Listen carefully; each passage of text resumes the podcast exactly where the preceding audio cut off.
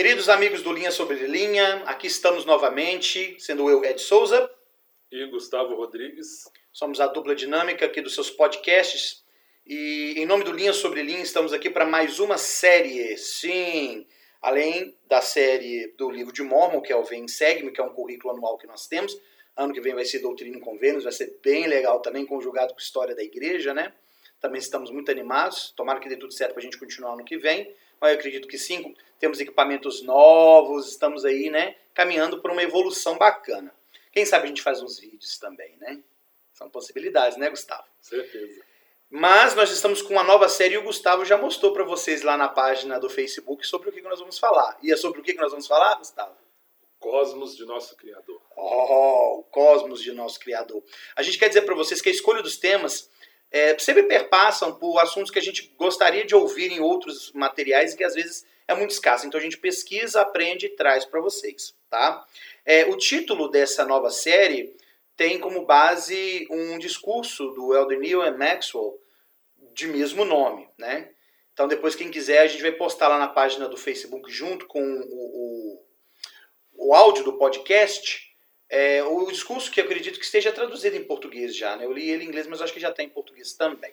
Aliás, pessoal, muito do material que nós vamos apresentar aqui hoje está em inglês, de ou de, de, de, de, de autoridades religiosas, eclesiásticas da igreja, ou de é, professores da, da Universidade BYU e outras figuras científicas, né? outras personalidades do mundo da, da astrobiologia, da astronomia. Então é importante a gente frisar isso, os programas da igreja estão cada vez ampliando a oferta de língua inglesa para os membros. O English Connect é uma ferramenta dessa. Eu fui professor desse curso, Gustavo até foi meu aluno na época. E é uma benção saber inglês, né, Gustavo? Poder ler materiais que não estão publicados em português e que aumentam tanto o nosso conhecimento e, como consequência, aumentam muito a nossa fé, né? Muito bem, sem delongas, vamos lá para mais esse assunto interessante. Hoje, na nossa primeira parte dessa série, nós vamos falar sobre mundo sem fim. Né? E o Gustavo propôs esse primeiro tema para a gente trazer nessa discussão. E eu vou passar, começar passando a palavra para ele, para ele dizer por que, que ele queria falar sobre isso no início. E a gente já começar a desenrolar nossos comentários daí, Gustavo. Muito bem. Eu, eu tenho em mente aqui né, a, o que o senhor falou para Moisés. Moisés estava ali é, na Pérola de Grande Valor, o primeiro capítulo né, do livro de Moisés, no momento antes dele ir para o Egito, libertar ali o, povo, né? Com a ajuda do Senhor. E após a experiência lá da sarça ardente, em que o Senhor chamou ele, né? Para essa missão. E nesse momento ele é, ele tem uma experiência com o Senhor, né? Ele é levado a um, a um, monte alto, o Senhor fala com ele. E ali o Senhor, ele ele fala com Moisés, ele mostra a terra, mostra tudo que há na terra. E o Senhor mostra as outras criações. Né? Moisés fica assim impressionado a ponto de falar que o homem nada é, coisa que ele nunca tinha pensado antes. E aí lá em Moisés 1:33 o Senhor fala os, o seguinte, né? Ele fala assim: "Imundos incontáveis criei, e também os criei para o meu próprio intento, e criei-os por meio do Filho, qual é meu unigênito. Então o Senhor ele criou um, uma quantidade incontáveis de mundos, incluindo a Terra, da qual a gente tem um relato de como ela foi criada, um relato bem resumido, né? Mas o Senhor fala ali dessa questão de que ele é um criador de vários mundos e ele habitou esses mundos. E esses mundos eles cumprem um propósito que entra aí o plano de salvação. Então, eu acho interessante a gente pensar não só na criação da Terra, mas provavelmente é um padrão para todas as criações do Pai. O propósito delas, por que o Senhor cria esses mundos e, e como, né, como o mundo pode ser é, habitável. E aí eu acho interessante a gente poder se valer do conhecimento científico, porque a gente vive numa época é, única, né, singular da história, em que muita coisa está sendo descoberta e às vezes a gente nem, nem se nem toma ciência disso. Então, eu acho interessante a gente pensar a respeito disso, discutir um pouco isso. Claro. Vamos começar pelo começo, né? É, a gente tem na astronomia teorias, porque infelizmente muito do que está acontecendo lá fora, e que já aconteceu, fica um pouco no, no, no, nos cálculos, na, nas ideias, na filosofia e nas suposições, porque muitas coisas não tem como você ter a concretude da realização delas. Né? A teoria hoje mais aceita de tudo que existe ao nosso redor é a do Big Bang, que em inglês é a grande explosão, né? a grande explosão, em que havia uma concentração de matéria e a partir dessa concentração de matéria, num, num dado ponto da história de tudo que a gente conhece, que seria o que cerca de 13 ou 14 bilhões de anos atrás, houve essa explosão e a partir daí o universo vem se expandindo, né? É, então a, a, ideia é de que a partir dessa explosão a matéria foi criada.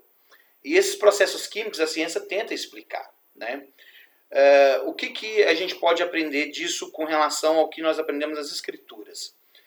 Que uh, esse processo de, de, de criação do universo, pela ciência, ele foi aleatório. Ele foi a partir de um evento ocasional, totalmente aleatório, desproposital, descompromissado.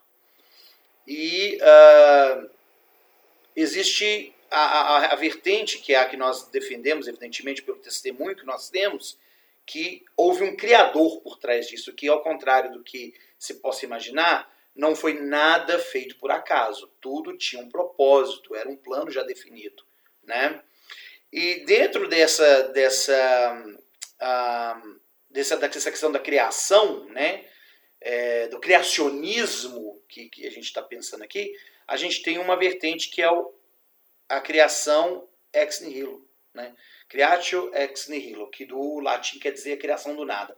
Então, durante muito tempo, acreditava-se que Deus criou tudo do nada. Né? Que Deus havia simplesmente trazido tudo à tona como se fosse mágica mesmo. Né? E o interessante é que a ciência entra aí para dizer que não, que não houve mágica. Né? E eu gosto de pensar na ciência e na religião, é, ou na, na, no evangelho e na ciência, como duas testemunhas do mesmo fato.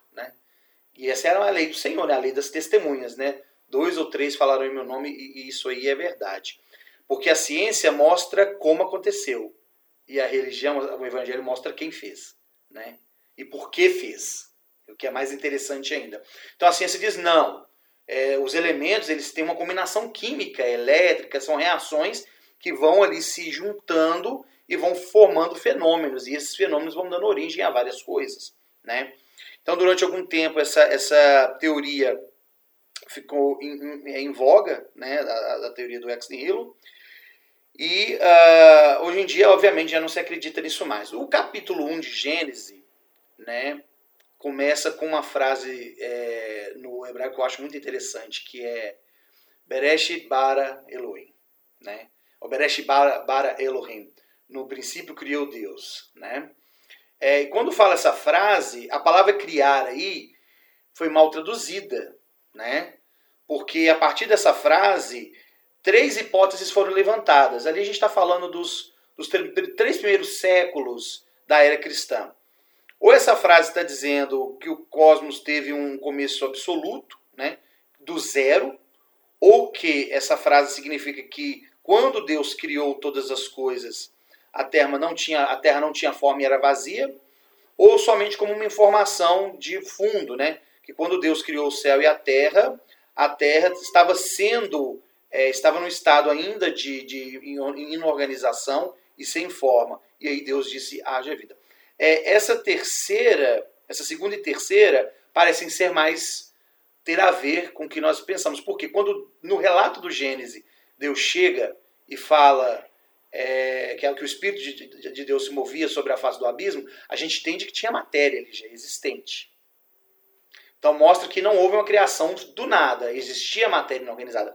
E Bruce R. Macon que fala isso, né? Que, aqui no livro Mormon Doctrine, página 169 da versão que eu tenho que criar é organizar. Né? E pensar que tudo foi criado do nada realmente não faz sentido. E em Doutrina e Convênios 93, 33 fala que os elementos são eternos. Então tudo no universo partiu de coisas já existentes. Agora, que é um, que é um movimento. É, me faltam até palavras para descrever, que é um movimento gigantesco, é verdade. E aí, Gustavo, quer fazer algum comentário até agora? É interessante que eu acho que entre as, as, denominações cristãs, né, a gente, os santos dos últimos dias estão numa posição talvez única, porque eu não conheço ninguém que defenda esse conceito né, de criação a partir de uma organização, organização de matéria já existente. E eu acredito que esse conceito permite um, um, uma proximidade maior com o que a ciência está dizendo. Então, acho que há, há mais semelhança do que conflito, se a gente for pensar no fato de acreditar que né, o Pai ele organizou a matéria e dessa matéria surgiram mundos, estrelas e tudo mais aí que tem no pacote do universo. Lembrando que Cristo foi a palavra, né, o verbo que. E é tão interessante, Gustavo, porque eu fiz um estudo é, é, desse detalhe há um, algum tempo atrás, e a gente aprende no capítulo 1 de João que no princípio era o verbo, né? O verbo se fez carne, tudo por, por ele foi feito. Em Apocalipse fala também, né? Que Cristo é o princípio das criações de Deus. E no livro de Gênesis a gente fala que no princípio criou Deus. Tudo bem que nesse princípio é o início mesmo. Mas Cristo é o primeiro e o último. Ele é o início e o fim. Ele é o alfa e o ômega. Então ele também está implícito que Cristo é a figura executiva da criação, né? Aqui Bruce R. Que fala, né, que tanto o pai quanto o filho têm esse título de criadores, mas que o filho é a palavra mesmo, né? O pai fala e o filho executa. A gente que passou pelo templo sabe muito bem como é que essa ordem funciona né? E que haveriam outros envolvidos na criação. Bom, eu queria trazer uma pergunta aqui. É, o que é o universo? Né? Quer dizer, um lado. Porque a gente parece que está vendo só o lado de dentro do universo. E segundo a ciência, esse universo está se expandindo. Eu lembro que eu, eu, eu, estudei um pouco sobre isso há um tempo atrás e também disse que se a gente fosse comparar o universo a algum objeto, seria um balão. Então, a gente, se a gente pintasse esse balão com bolinha, um balão preto com bolinhas brancas, na medida que você vai inflando o balão, aquelas, aqueles elementos ali da bolinha vão se separando, se distanciando, e que o universo estaria fazendo isso. Aí entra a questão da matéria escura, né, da energia escura, que é uma coisa interessante também, né? E que tem a ver com o relato do Gênesis, porque fala que haja luz, que o universo, nessa escuridão, precisava de algo para iluminar, né? Agora, se a gente tem um universo, o que, que caracteriza a existência desse universo? O que, o que, por que, que a gente pode chamar ele de universo? O que, que tem dentro desse universo? Quais são os corpos celestes que a gente tem nesse universo? É, nós temos. Qual é a macroestrutura do universo? Além do próprio universo. É, a gente começa ali, de certa forma, temos galáxias, né? As galáxias, isso. Vamos dizer assim, é como se fosse ali uma cidade, né? Usando a comparação aqui. Mas a gente tem os aglomerados, né?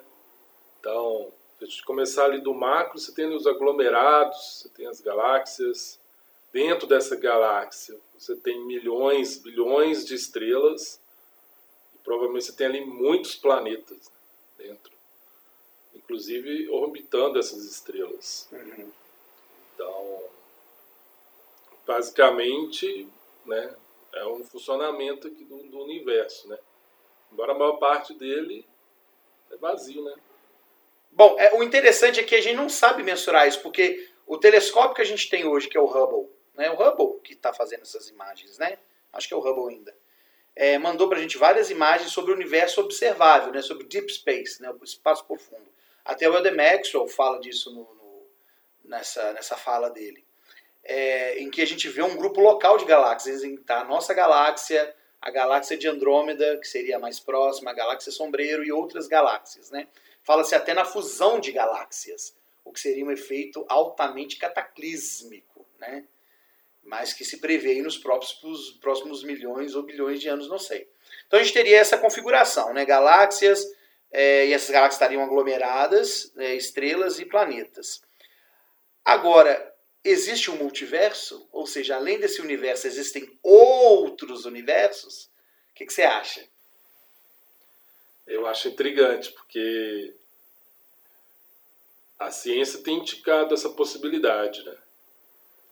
Que eu questiono é onde isso entraria dentro do plano do Pai, né?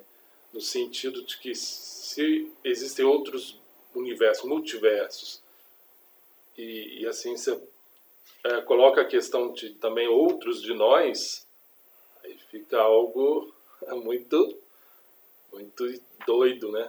A palavra mesmo, intrigante assim. Agora, é, eu me pergunto também, né? Onde a gente vai depois que a Terra for celestializada? Para onde ela vai? É um grande mistério, assim, pensar o que, qual, qual, é o, qual é o local no universo. Ou aquela questão, né? Será que existe mais de um universo?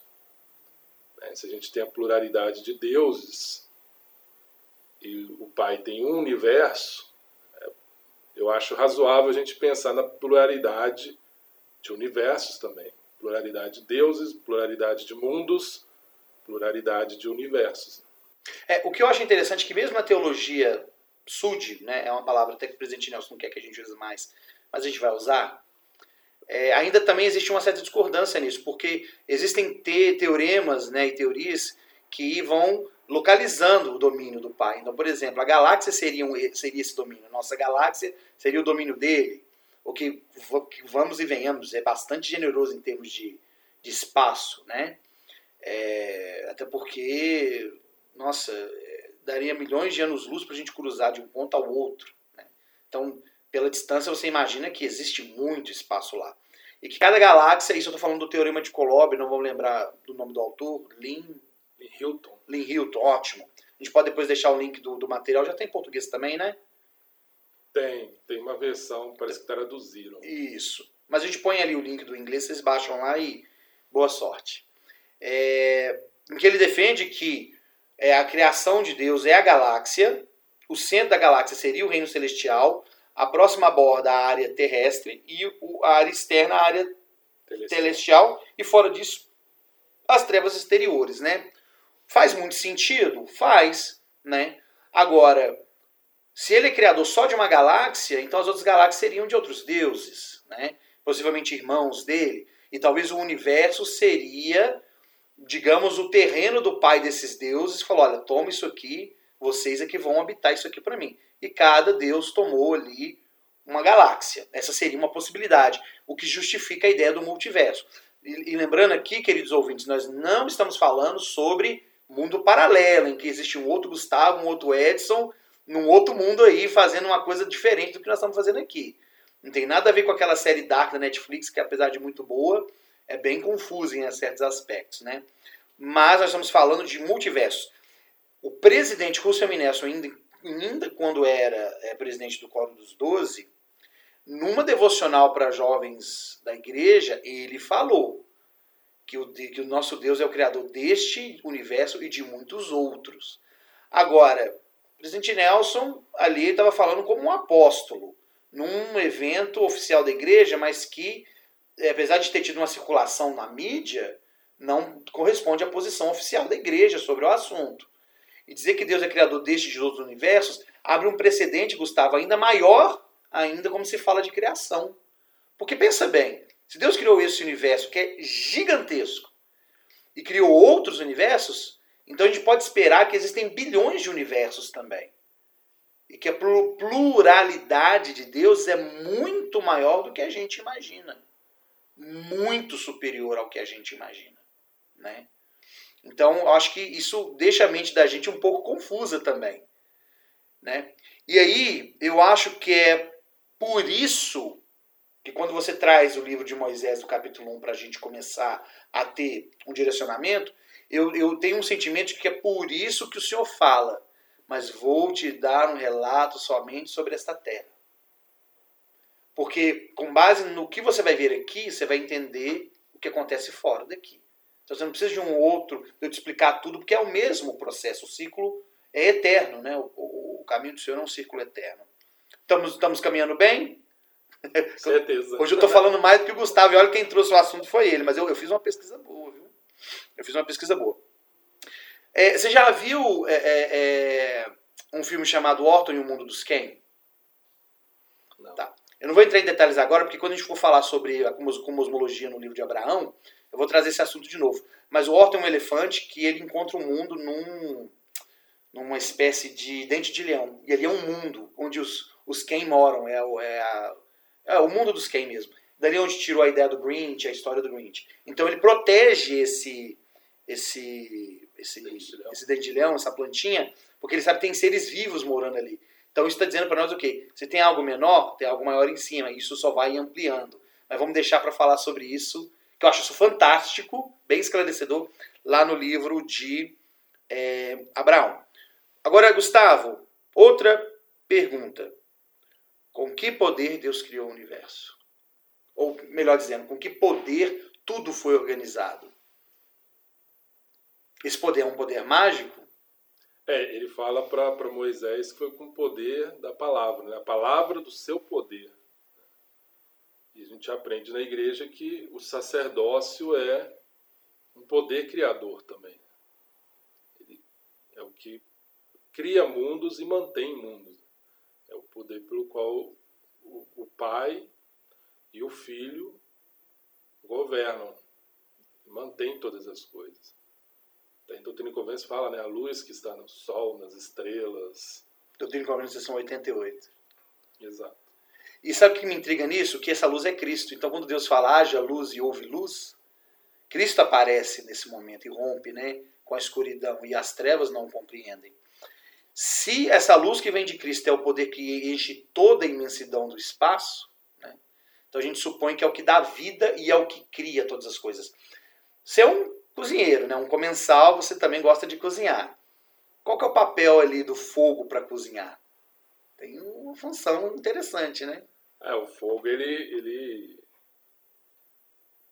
ele cozinha, né? Ele assa, ele, ele permite que aquele material ganhe uma forma. Pensar num bolo, por exemplo. Sim. Você junta os ingredientes, depois você vai aquecer para que aquilo ali ganhe uma, uma forma, né? uma cor. Um sabor, uma textura. E pensar que a luz gera energia, né? toda luz gera energia. A gente está debaixo de uma luz agora. A gente não sente tanto o calor dela, mas ela está gerando um calor. E a gente sofre essa radiação, é uma radiação, né? A gente tem vários tipos de radiação e uma delas é a radiação ultravioleta, né? Então a gente sente isso. Então quando Cristo, a luz dele se expande, quando ele adentra o universo e a luz dele se expande, os elementos começam a se convulsionar, né? E aí eu começo a pensar nisso, né? Que ele sendo a luz, essa luz por si só já começa a transformar tudo ao redor e as coisas começam a se combinar. Que é a fusão dos elementos, né? Então você coloca ali água fervendo com açúcar e o mate, você vai ter um chamate ali no final. Porque a açúcar vai se derreter, vai se fundir com a água e o, o, o, o- aquele chá ali, né? Que eu não sei se a gente pode chamar de pó, mas enfim A erva. a erva, obrigado, que está triturada, vai soltar o seu insumo ali e vai é, colorir aquela água e gerar, dar um sabor. Então você tem um- uma coisa química ali, graças ao fogo, que é porque produz também luz, né? uma, uma energia ali. Então a gente pode dizer que o universo é criado através de uma energia. E essa energia vem de Cristo. Né? E esse poder vem do Pai. Então o Pai faz com que Cristo tenha esse poder, essa investidura divina, e consegue transformar o universo. Agora, você falou muito bem sobre o propósito, né? De tudo que o Senhor criou. E eu gosto de pensar no que Neff ensinou lá em 1 Neff 17, quando ele está falando com os irmãos dele sobre o barco. Que ele falou que o Senhor criou a terra. Como é que ele fala lá? Eu não vou lembrar da escritura aqui. É, 1 Neff 17, ele fala que o Senhor, devia ter anotado essa escritura, que o Senhor é, criou a terra é, e depois criou os seus filhos para que pudessem habitá-la. É basicamente isso. Né? Mostrando para nós que, Gustavo, e aí entra naquela polêmica que a gente estava discutindo antes do início desse podcast, que o Senhor cria mundos para habitar esses mundos. Em Doutrina e Convênios a gente aprende que não existe espaço que não haja reino.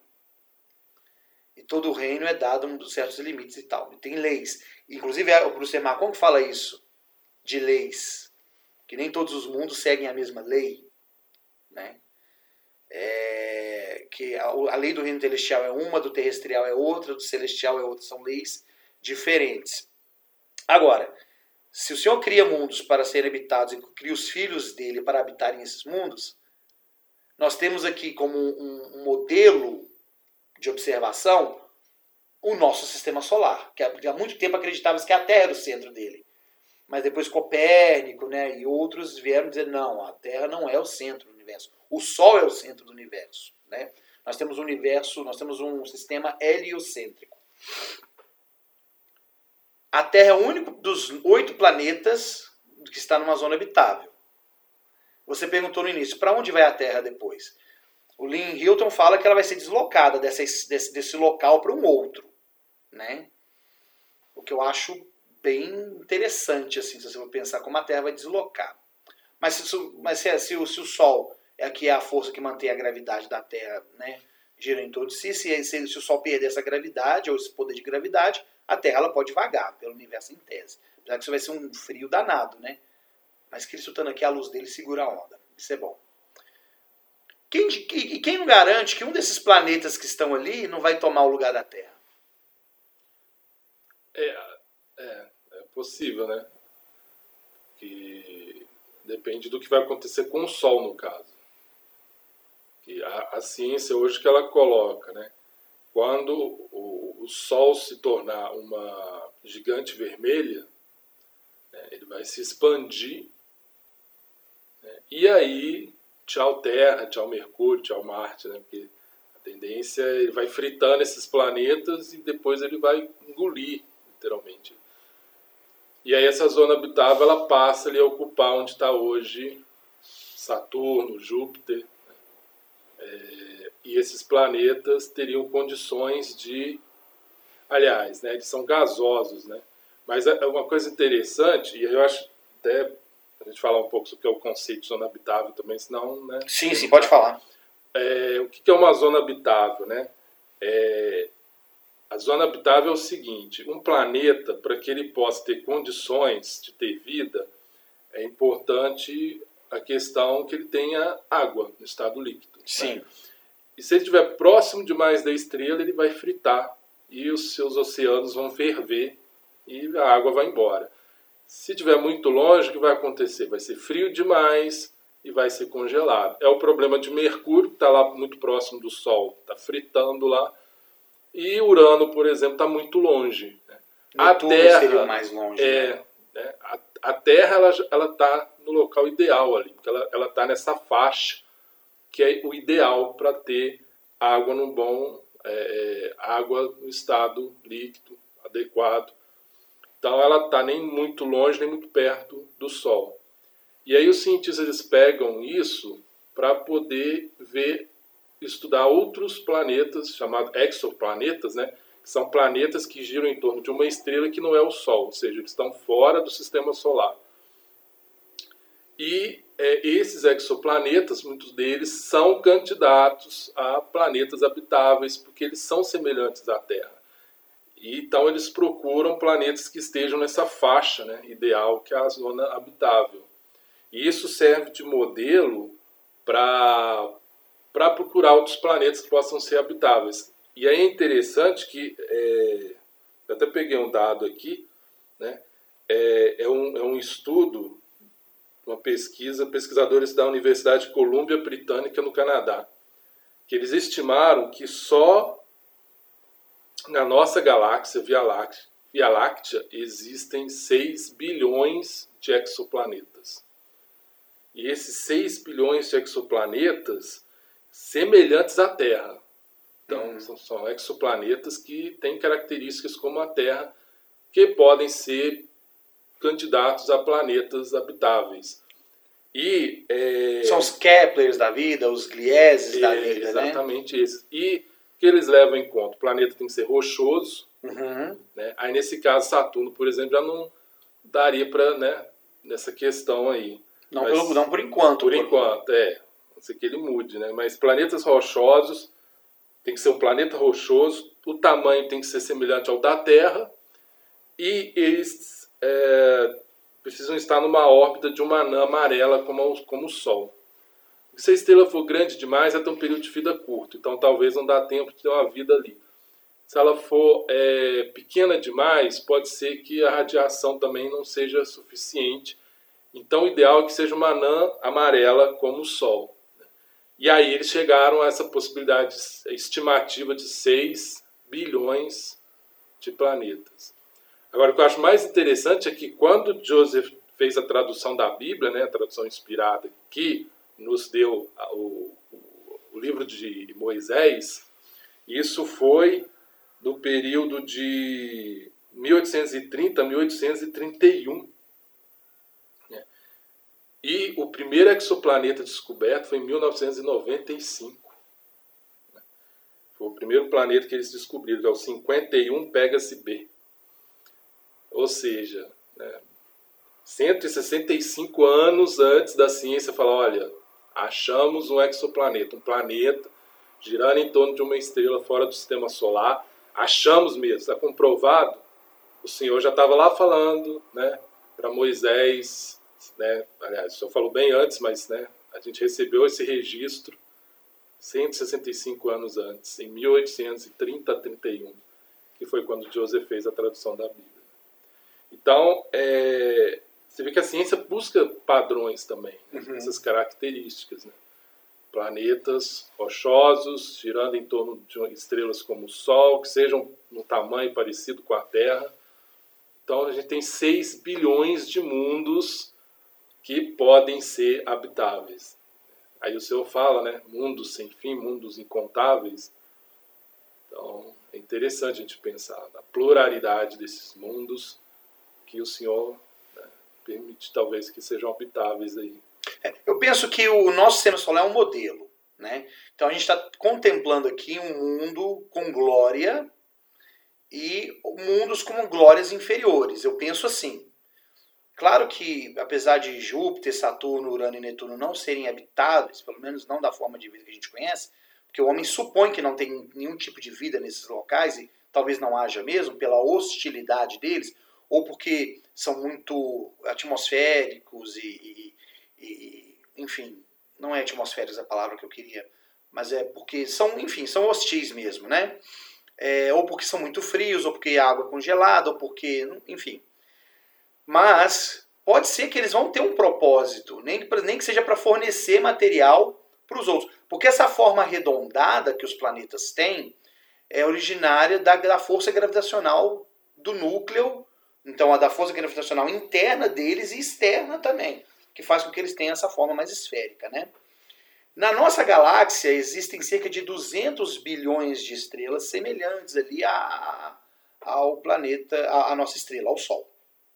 Se a gente considerar que cada estrela dessa tem um secto de planetas, que seja 4, 5, então você pode calcular aí. Se nós temos 6 bilhões de planetas semelhantes à Terra, ora, são 6 vezes 6 bilhões de vezes a Terra. E aí é, é, é, é entra em, em, consonância com o que o Senhor fala para Moisés, de que mundo sem fim cria, que eles são inumeráveis para o homem, mas são, mas são enumeráveis para ele, porque ele os criou e eles são dele.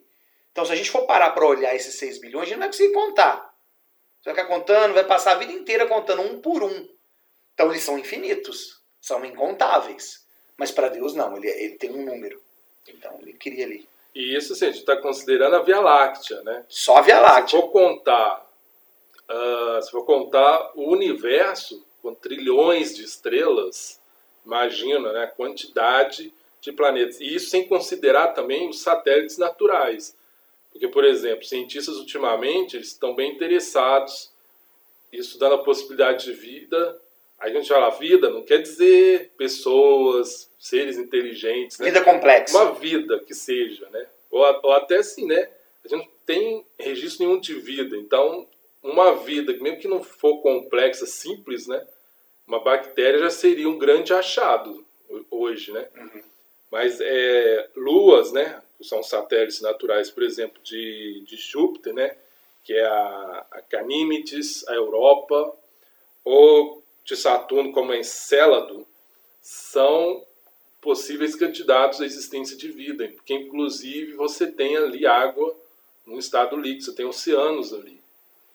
Então, imagina, além de planetas, você pode ter na Via Láctea. E no universo, bilhões de satélites, de luas nesses planetas que estão girando nessa, ao entorno dessas estrelas que são favoráveis à, à vida. E aí pensar em, em, vida, vida inteligente, por que não? Né? Seria razoável pensar que só a Terra teve esse sucesso de desenvolvimento ao ponto de chegar em um ser inteligente. E se a gente sabe que Deus, ele né, não é um Deus de um mundo só, e que ele cria mundos com propósitos de é, exaltar os seus filhos, então esses mundos que foram habitados por ele são habitados por seus filhos, né? como fala a doutrina Convênio 76. Né? o Senhor habitou esses mundos, né? E são seus filhos e filhas.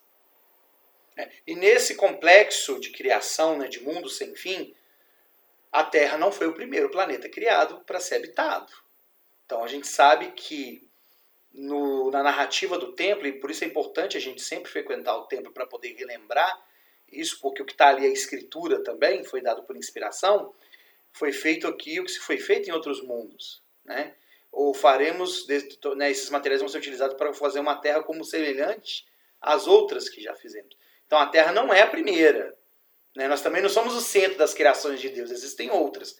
Por alguma razão, esse planeta foi escolhido para o Cristo exercer a expiação dele, para ele executar a expiação. Possivelmente, levando-se em consideração o relato de Jacó no livro de Mormon, seria o local onde haveria um povo mais iníquo. Mas isso é uma discussão para um outro momento. Né? Gustavo, tadinho, ele chama a Terra de o gueto do universo, né? o lugar que precisava né, colocar os, as, os espíritos mais terríveis do Pai. Né? Mas, de fato, Satanás veio para cá também. Então, a iniquidade aqui ia ser grande, sem dúvida. Né? Porém, outros mundos já passaram. E a Escritura, quando fala de mundos, seu céu e a terra passará, não é que eles deixam de existir. Eles cumprem um propósito e passam por uma renovação, né? passam por uma glorificação superior. Então existem mundos celestiais já lá fora. Inclusive, Gustavo, das criações de nosso Pai, das criações de Cristo. Eu acho até, Gustavo, de certa forma, que pode ser que alguns mundos se exaltaram antes da expiação acontecer. Por alguma razão, isso pode ter acontecido também. Né? Apesar de que quando Cristo faz a expiação dele por volta do ano 33 da Era Comum, imaginar que mundos criados há bilhões e bilhões e bilhões de anos atrás pudessem finalmente ser celestializados, também é possível, né? Porque as pessoas podem ter morrido e aguardado nos seus respectivos mundos espirituais. Mas a gente sabe que já existem mundos celestiais, já existem mundos terrestriais, já existem mundos celestiais, que é o nosso, inclusive, né? Quem garante que essa galáxia não é só de mundos, de mundos celestiais também? Né? Quem garante que a gente está num, numa galáxia só de mundos celestiais? Ou melhor, que nós estamos numa galáxia só de mundos, é, num universo só de mundos celestiais? A gente não sabe. Né? É, mas enfim, o que a gente sabe é que é, existem mundos sem fim que eles foram criados para serem habitados e que eles não estão necessariamente é, experimentando a mesma glória. Em Doutrina Movimento Seção 88, o Senhor fala que ele visita esses mundos, né? Então ele está nesse momento fazendo aí uma visita para cada um desses mundos. Eles estão contemplando a face do Senhor. Muito trabalho para um Deus, né?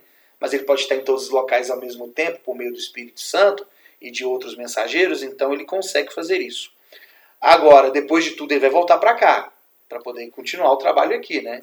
E é interessante que a gente pensa que a exaltação, a gente pensa, né? Mas tem uma ideia de vai ser você ficar lá no gramado, no campo de golfe, tranquilo, né? Só desfrutando. Levantando a hora que quer. Vendo as estrelinhas lá, né?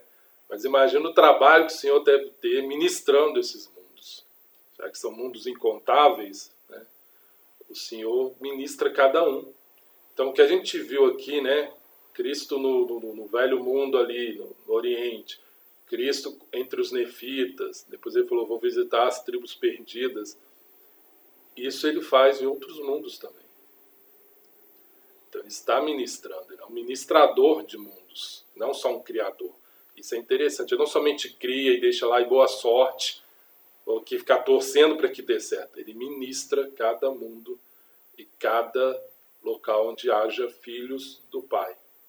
E é interessante que no capítulo 2 de Gênesis fala que no sétimo dia ele descansou, mas a gente aprende em Doutrina e Convênios que o Senhor entrou, entrar no descanso do Senhor é entrar na sua glória, né?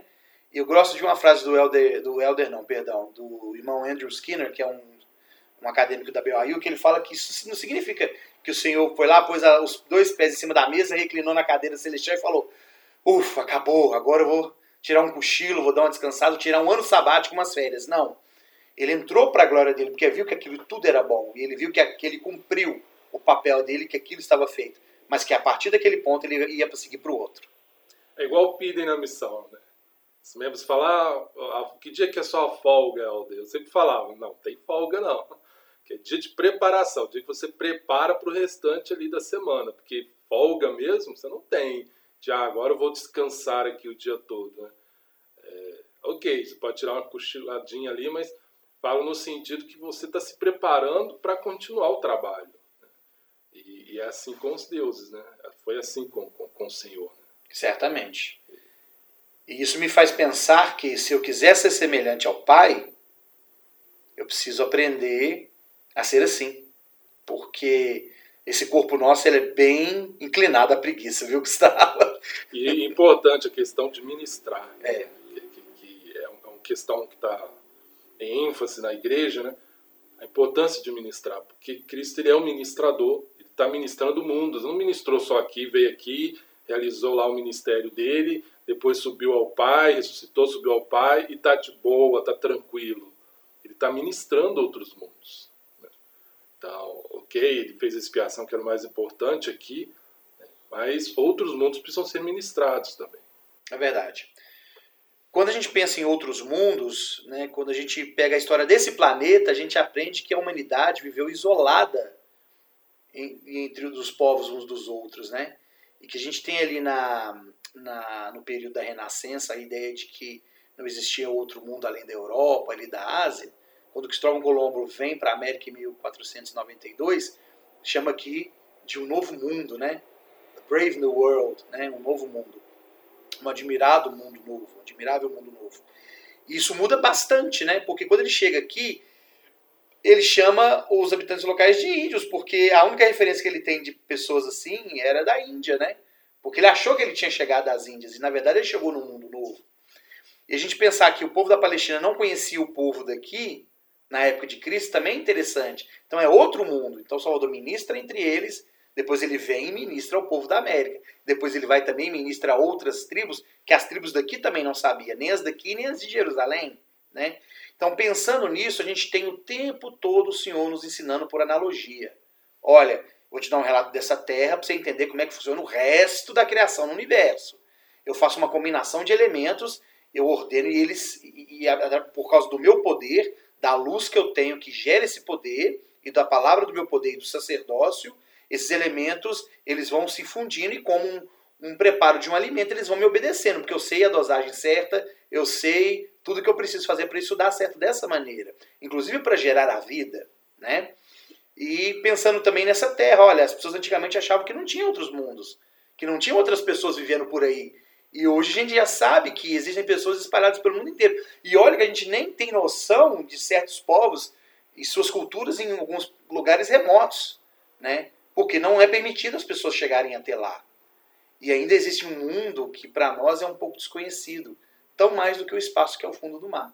Né? As criaturas que vivem ali e os mistérios que o fundo do mar prepara. Mas isso aí também é, são outras questões. Importante nós sabemos que Deus já foi como nós, né? o Joseph Smith fala isso no, no, no discurso do King Follett, né? que era um, foi um funeral inclusive, né? que como o homem é hoje, Deus já foi, como Deus é hoje, o homem pode ser.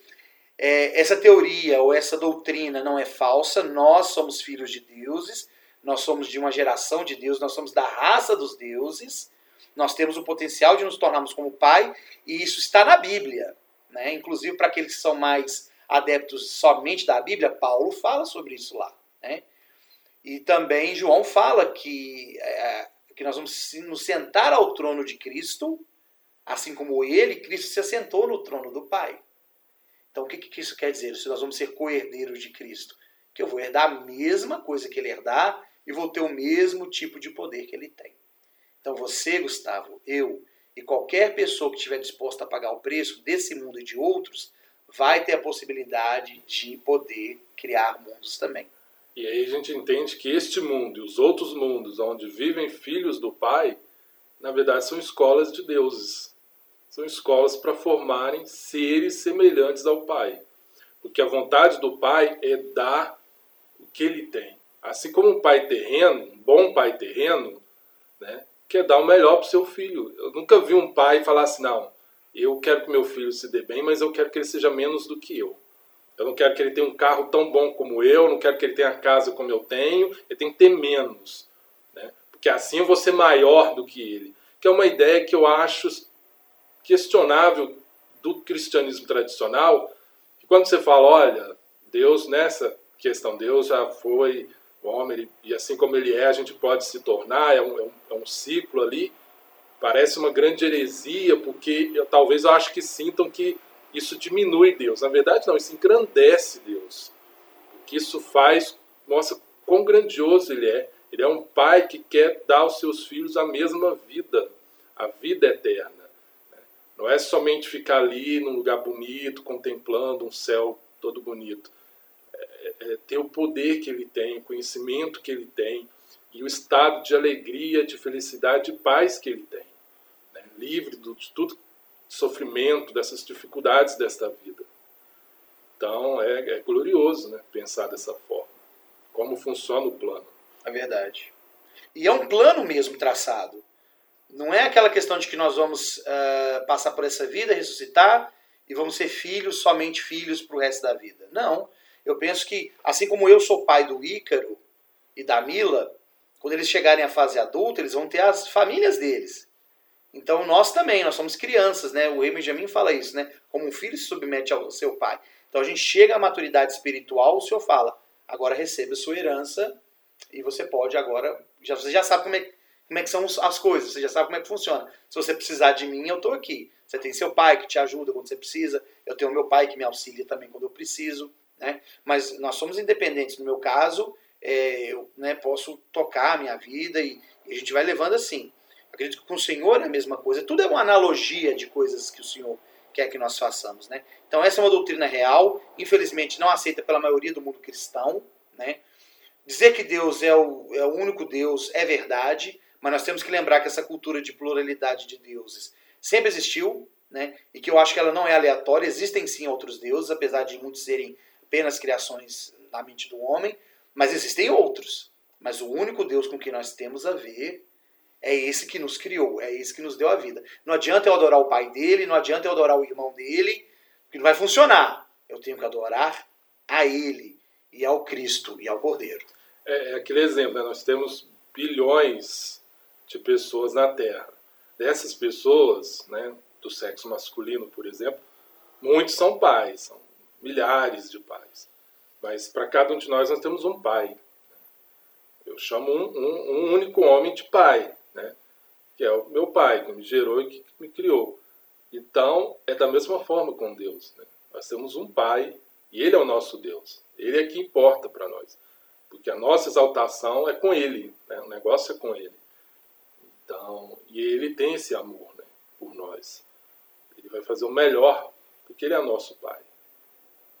Nós sabemos que existiu uma criação espiritual antes, né? O livro de Gênesis, o livro de Moisés falam isso depois do relato da criação física da Terra. Né? A gente aprende que havia uma, houve a criação espiritual. Nós também éramos seres espirituais antes daqui. Então, nós progredimos lá de tal forma que nós obtivemos a promessa de podermos vir, de podermos vir para cá. E agora aqui a gente não está mais na existência espiritual, a gente está na existência material, aprendendo a lidar com o principal material que ele nos deu disponível, que é o nosso corpo. E o meu testemunho, Gustavo, é que se a gente aprender a controlar o nosso corpo, porque o espírito está pronto, mas a carne é fraca, a gente vai adquirir um poder semelhante ao de Deus para poder controlar o resto da matéria. Que eu acho que é bem por aí. Né? É difícil? É, é. A gente sabe quanto que as doenças nos afligem, quanto é, os vícios nos afligem também, mas a gente tem a plena noção de que o Senhor disse para nós que é possível. Como o Neve falou, né? Se o Senhor tem grande poder para me ajudar a construir, né, a, a falar as coisas acontecerem, né? Por que ele não pode me ajudar a construir um navio? Então ele, ele pode nos ajudar. E na nossa jornada como santo dos últimos dias, né? chega um momento que a gente aprende que o que ocorreu aqui foi feito em outros mundos, em outras esferas. Portanto, como você bem falou, o plano não começou aqui.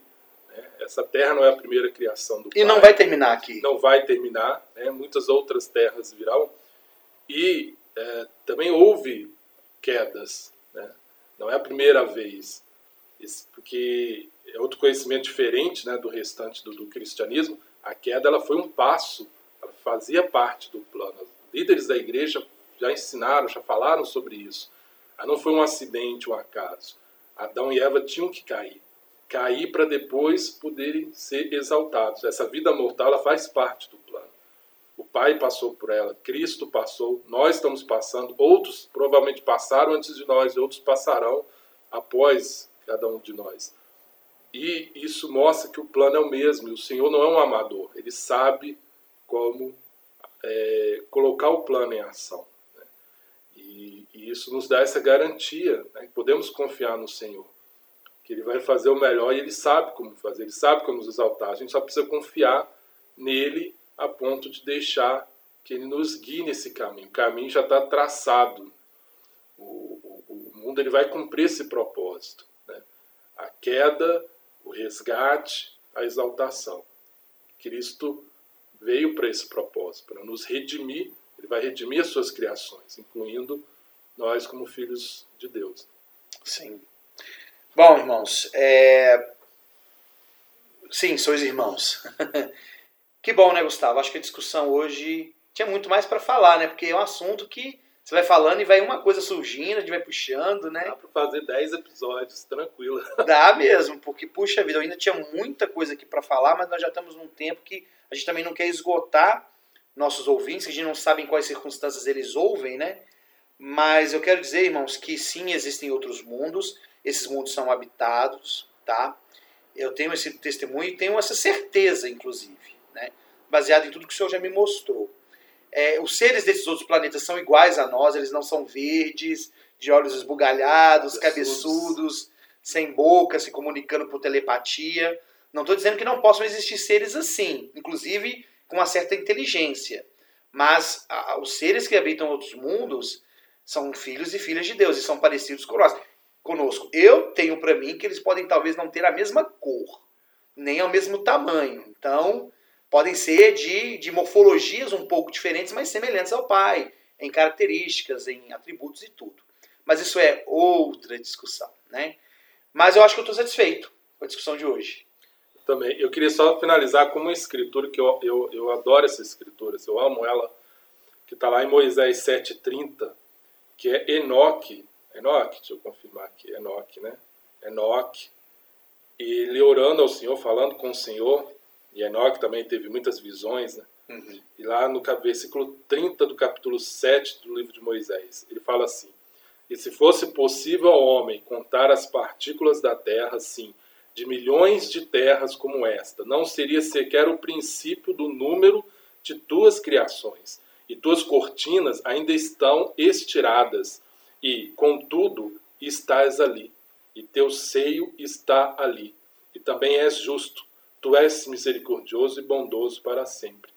O Elder Maxwell, né, que foi do Coro dos Doze, ele chama a atenção que para Enoque o mais importante é estás ali. Ou seja, da infinidade de terras, de mundos, de galáxias, para Enoque o que mais importava era saber que Deus está ali. Deus está no universo. E ele não está cochilando ou está de costas para nós. Ele está nos observando, ele tem conhecimento e ele tem mais importante amor, né? E como ele falou, ele é bondoso, misericordioso para sempre. Então nós podemos confiar, podemos confiar e seguir o plano, que o nosso destino é retornar à presença dele. Não só retornar, mas nos elevar como ele. Ser como ele, né? ser como ele. Desfrutar da vida eterna que ele tem. E da exaltação. E é interessante porque a vida eterna tem a ver com continuidade da vida, não é só viver para sempre, né? É como falar em doutrina como vidas eternas. Vidas eternas, é, exatamente. É, bom, pessoal, é, tem um discurso aqui depois que eu vou pedir ao Gustavo para tentar colocar lá na página, que é da nova revista Nova Era, New Era, da igreja de 1971, de abril de 1971, pelo aplicativo dá para você baixar ela também. Chama-se People on Other Worlds, né? Povos em Outras Terras, do Kent Nielsen, que era um acadêmico, era um professor assistente da BYU. Né? É um artigo muito bom, muito bem escrito e, sobretudo, ele não é, apesar de ele se valer muito do, do Evangelho, ele não é aquele artigo formatadinho, assim, deixando você com gostinho de quero mais não. Ele já chega sentando o pé na, na, na doutrina mesmo e trazendo, e é muito legal. Eu recomendo para todos vocês, tá? É, fiquei muito feliz, Gustavo, por começar essa série. Acho que a gente pode aprender muito com isso, né? É, quero que todo mundo saiba que, assim como eu sei, o Gustavo sabe, o Evangelho e a ciência são duas coisas iguais, porque para tudo é espiritual para o Senhor, tudo é espiritual para Ele. Então, a mesma luz que nos ilumina no Evangelho, nos dando a certeza de que existem essas coisas, é o mesmo Espírito que ilumina os cientistas a pensarem sobre isso. E eu acredito, é, e eu já até li e já ouvi isso, que a maioria dos cientistas já crê na existência de um poder criador. Que a maioria deles não refuta a ideia de um Deus por trás disso. Né? Só falta para eles entenderem por que, que essas coisas são assim, qual que é o objetivo delas. Né? Queremos dizer para vocês que sempre é um prazer para nós fazermos esses podcasts, porque primeiramente nós aprendemos e temos nossos testemunhos aumentados. E esperamos que vocês também possam se beneficiar com esse conteúdo. E também lembrá-los que o que foi discutido aqui é a opinião minha do Gustavo, baseado no que nós lemos das escrituras, citações de profetas vivos e recorrendo aos cientistas modernos, e não caracteriza necessariamente a posição oficial de Igreja de Jesus Cristo dos Santos dos Últimos Dias. Vou ficando por aqui. Gustavo, muito obrigado. Ed, muito obrigado, como sempre, ótimo. E muito obrigado a todos que ouvirem esse podcast, que estão acompanhando e continuem acompanhando que os próximos episódios desta série serão muito bons. Com certeza. Próxima, o próximo podcast que vocês vão ouvir vão ser, vai ser do livro de Mormon, né, do Vensegma, já adentrando o livro de Elamã, mas aí na sequência a gente já traz mais um episódio dessa série que promete o cosmos de nosso Criador. Um abraço a todos, até lá. Até a próxima.